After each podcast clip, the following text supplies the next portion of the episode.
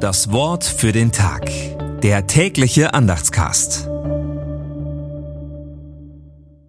Freitag, 25. August 2023.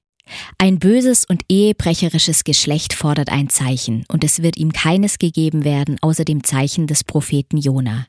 Matthäus 12, Vers 39.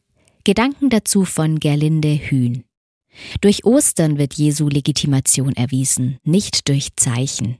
Im Streit steht seine göttliche Sendung in Frage. Der messianische Anspruch Jesu soll nur durch die Heilige Schrift erwiesen werden.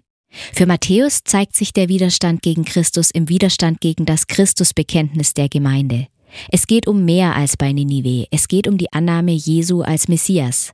Gottes Geist ist bei Jesus und da ist mehr als die Weisheit Salomos. Nicht ganz Israel wird beklagt, sondern einige Gelehrte.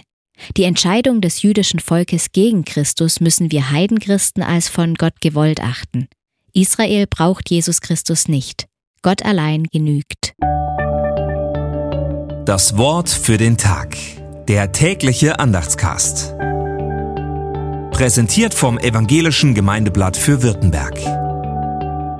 Mehr Infos in den Show Notes und unter www.evangelisches-gemeindeblatt.de.